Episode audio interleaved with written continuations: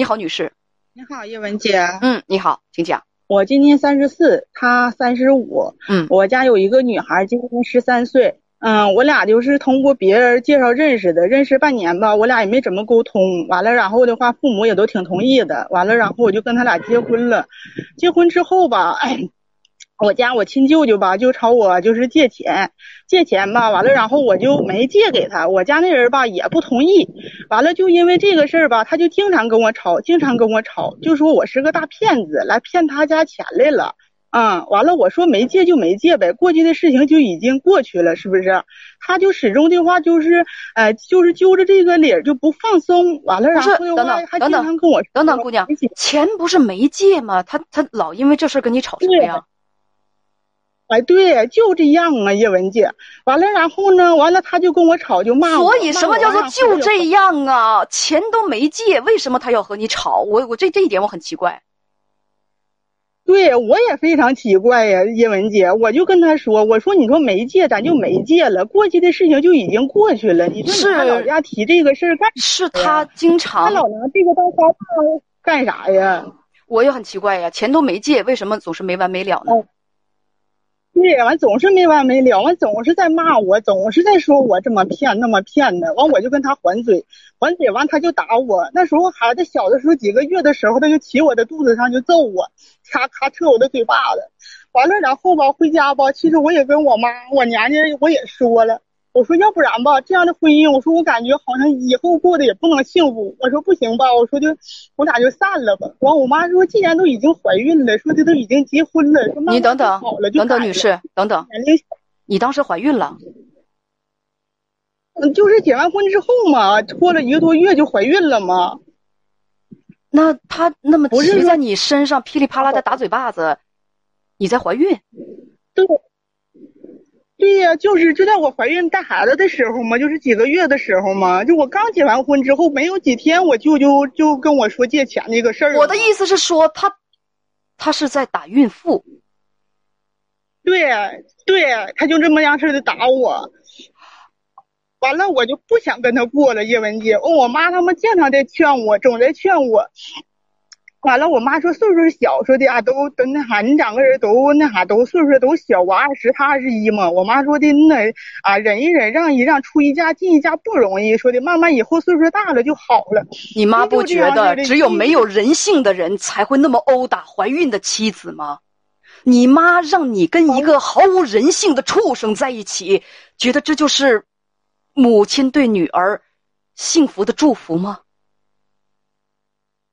完了，然后因为你说话，回答我的问题，别完了完了的就接着往下讲。孕妇那个孕妇到这儿来吐槽来了，咱不得分析问题吗？对呀，叶文姐，我知道。你知道，现在回答我的问题。停，我问你，我说的是什么？我说你妈对你说的那些话，是为你好吗？还是害你？你现在先回答我这个问题。我知道那都是也没想那么，我不要你说他的主观意愿，我知道他的主观意愿是什么，但是你别给他打掩护，说他没想那么多。我只说他对你说这些话，客观上是帮你还是害你？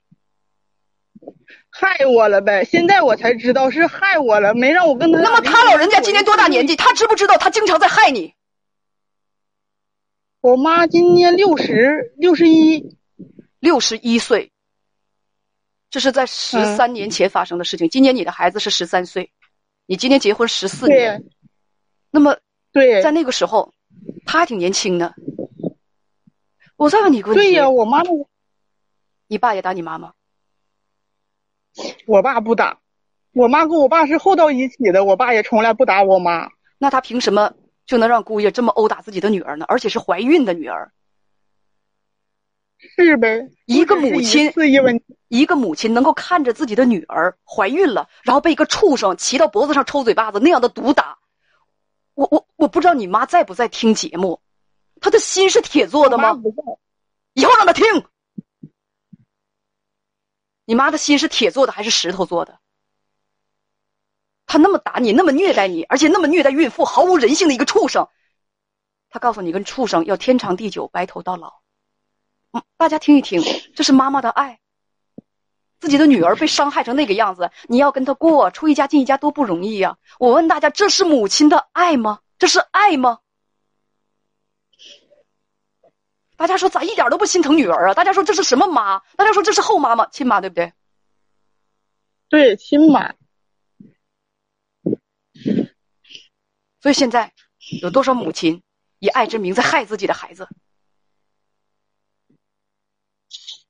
家说这是这是什么奇葩逻辑？这是亲妈吗？这是仇人吧？我希望我的仇人不幸啊！我诅咒我的仇人，所以说我的仇人呢，你在火坑里待着吧。这是亲妈还是仇人？建议你继续在火坑里待着，建议你继续去受折磨，去不去不幸，建议你与狼共舞，建议你枕边睡着一头畜生，然后跟这个畜生生儿育女，让他在以后的若干年当中继续殴打你、虐待你、辱骂你、折磨你，告诉你这才是女人的一生，这才是幸福。我问你，有没有比这更奇葩的理论？有没有比这更加脑残的思想？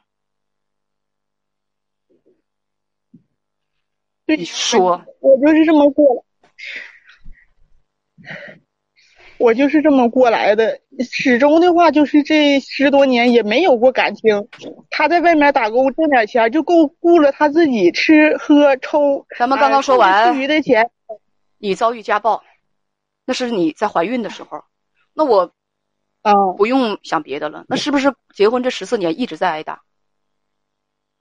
对，叶文姐，我就是这样过来的。我跟你讲，咱们再分析一个简单的道理啊！我不是来听怨妇吐槽的，咱们再分析一个简单的道理。有我有句话是这么说的：他能够打你这么多年，是他允是你允许你打他。这句话有毛病吗？我早就应该离开。我问你有没有毛病？你跟我说什么呢？按照我的思路，跟着我的思路走，别在这自说自话。我不听岳父唠叨那么多。没毛病。没毛病，这句话没毛病，对不对？他可以打你这么多年，是因为你允许他打你。那么这句话，咱们再递进一步：如果你不允许他打你，他是不是就打不着你了？他是不是就不能打你了？比如说，他第一次打你，你就把他踹了；第一次打你，你就赶紧让他滚；第一次打你，你就拒绝和这种人一起生活。我问你，有没有之后的十几年继续挨打？没有了，叶文姐就好，可以回答到此了。别别别别唠叨别的了。这就是这个最简单的逻辑，大家听明白没有？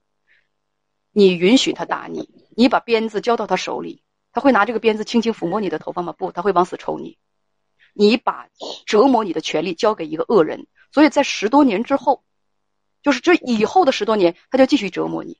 你跟编辑讲说，他一吵架他就动手打你，把你的就是手指头筋都给打坏了，是吗？嗯。对，现在的话都已经拘紧了，这手指头都变形了。而且听说你这个丈夫还属狗的，动不动就咬你。嗯呐，有时候还咬我，给我那个腿都咬的大牙印的。我问你，嗯，他这么就是暴力的去折磨你，你有没有报过警？没有报过警，叶文姐。他说：“我说，我说离婚不过了，说报警。他说的，你们要是报警，我他妈就杀你全家。所以的话，就这么多年，我就一直的害害怕。他在真的，我这么多年一直在他的威胁之下，是因为怕他杀你全家吗？对，叶文姐。那么你有没有想过，咱们再来继续跟着我的思路走？你想这么凶狠残暴的一个人，你有没有想过啊？”他的威胁吓到我了，因为他真的可能会杀我全家呀。那我的后半辈子几十年，你像你今年刚三十出头，对不对，小妹妹？我后半辈子几十年就要在他的威胁和恐吓之下，在这种白色恐怖当中生活，那我就要过这种被威胁、被恐吓的日子吗？你有没有想过，后半辈子我要是一直就被他威胁、被他打，我只要被他打，我一不想挨打，我一想离开，他就说杀我全家，那我是我就要一直过这样的日子，那你有没有想过，你甘心吗？咱们是不是得想点办法来改变这个状态呀？对，对，所以我就找到你叶文姐，向你求助，来给我出出主意。所以你挨打挨了十多年之后，忽然有一天找到我求助了。你挨打头几年的时候，怎么没想过求助？你有很多可以求助的地方，比如说挨打之后，你可以选择报警。挨打之后，如果他真的是一个残暴的那种亡命之徒。你可以带着孩子，而且还有你的父母，咱们可以到别的省份去，把自己先藏起来，等到分居达到两年之后，向法院提起诉讼离婚，尽量不要让他找到你，而且身边最好有人能够保护你。最重要的是保障自己和家里人最亲近的人的安全。你可以躲起来。是啊，这都是方法。我问你，这些方法你想过吗？我想过叶文姐，你用过吗？想过。我没有用，我想的话，你说我要是把孩子的转学啥都办走了，他就一调查就知道我在哪里，他就会去找上啊。他如果找上你了，那对你进行骚扰，你可以报警啊。你根本就没报过警，没尝试过，或者说好，就是说孩子，你你你觉得对你生命安全有威胁，你可以把孩子留下，你自己先藏起来，你做不做得到啊？但是我惦记孩子，孩子没人管，给他送长途他又不去。我跟孩子说过好多次，我说妈妈给你送长途，妈妈出去打工挣钱养活你，他就不去长途。所以，你的意思是说，就这么过日子？那你有没有想过破釜沉舟的就去尝试一下，到法院去起诉跟他离婚，就这样碰撞一下？要不然。后半辈子就过这样的日子，你甘心吗？就因为害怕，你你你听我说，就因为害怕反抗会遭到伤害，于是我就不反抗了。那不反抗也是一样会遭到伤害呀，也是一样把手指头上的筋都给打断了呀，也是一样会遭受伤害。反抗会被伤害，不反抗一样也会被伤害。所以你选择的是什么？是啊，我要是想报警的话，我也想过叶文洁，那我也是得躲起来之后我才能报警，不能让他看见我的面儿他一旦要是看见我的面，抓住我的影了，知道我去报警了，那他就会毫不犹豫的话，会会对我下手了。你觉得他会杀了你？对他已经说过，他说的你要是自己你有走的那一天，说的你让我知道你有走的那一天，说的就是让你家人来给你收尸的那一天。所以你告诉我没有办法解决问题，后半辈子只能够跟这个人一起混了。你知道我也没有什么更多好的办法，我最多会建议你什么？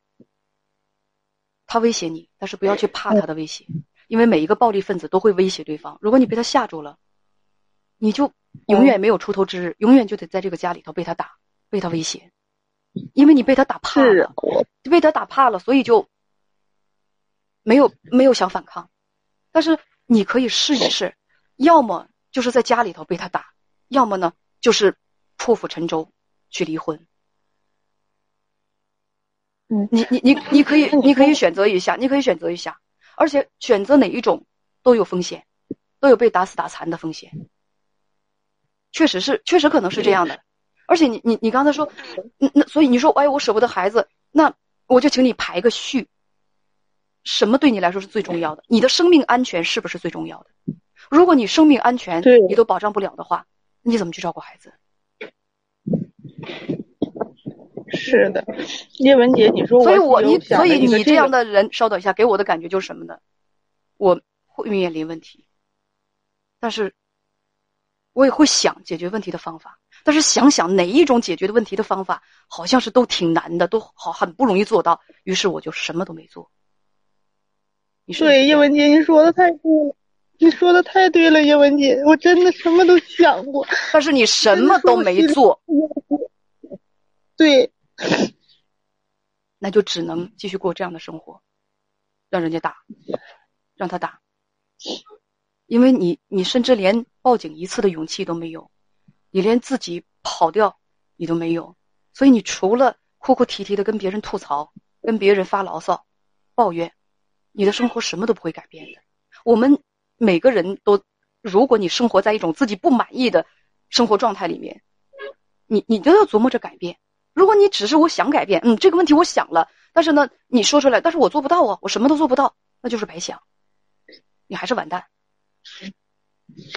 因为每一种成年人的世界里，每一种改变，它都是带着风险的。我也不想冒险。啊，冒险！万一他真杀我了怎么办？或者怎么样？那都给我的家庭带来不幸，所以我就受他的威胁。那你就不要想着改变，你不要指着把这个球踢给我。哎呀，所以我那个那个什么，我我来问你，我能解决什么呢？我不能一天二十四小时跟着你，然后当他威胁你的时候，我就我就来报警，或者说我我就当女侠去解救你。不，每个人都得为自己的选择负责，你不能要求别人为你的选择去负责。你在是我十几年前，你找了这个畜生当男人，而且非常的愚昧。孕妇，他连孕妇都打，就这种没有人性的畜生，还接着跟他过日子，这是你的选择。到现在为止，还在做他老婆，这还是你的选择。到现在为止，尽管你想了很多摆脱这个暴徒的方法，但你什么都没做，这还是你的选择。我真的做不了什么，我能做的就是什么？我能做的就是，我鼓励你，我让你看清你眼前的路。嗯我希望我能够给你一些勇气，去反抗，去改变你的生活。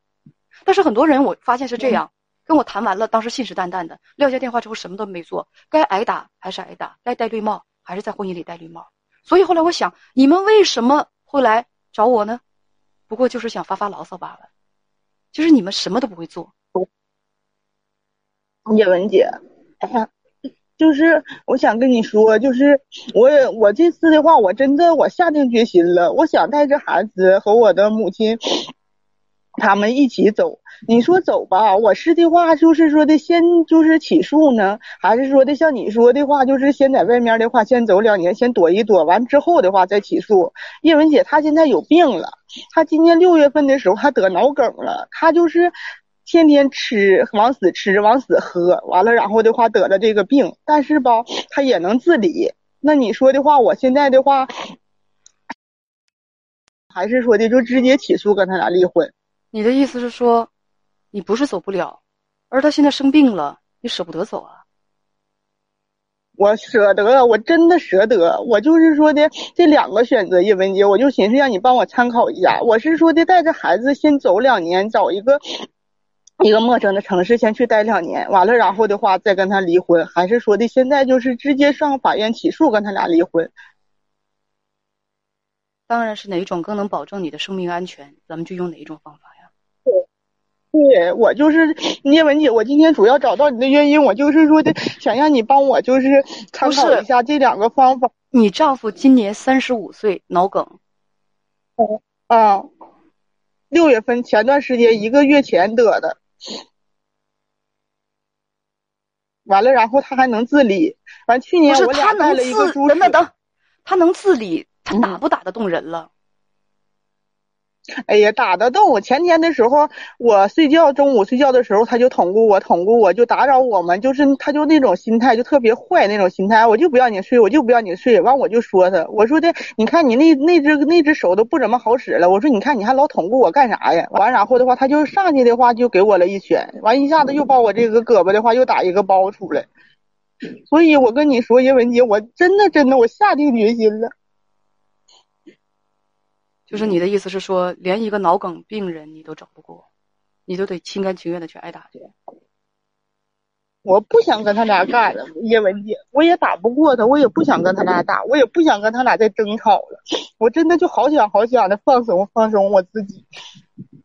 走吧走吧，我想解脱这个。走吧走吧，嗯，你早就能解脱。嗯，我就想。对，真我就想离开了，我真的就就想离开叶文姐，我就想让你帮我出个主意。我不帮你出主意，主意你自己出，主意你自己出。嗯，我知道我走叶文姐，我就寻思你帮我参考一下这两个方式。我是说的，呃，停停，不用说了，不用说了，别唠叨了。嗯，我刚才已经说过了，你没听见吗？我是说哪种？更加有利于你的安全、健康，你就用哪一种方式？用哪种方？对，嗯，再见。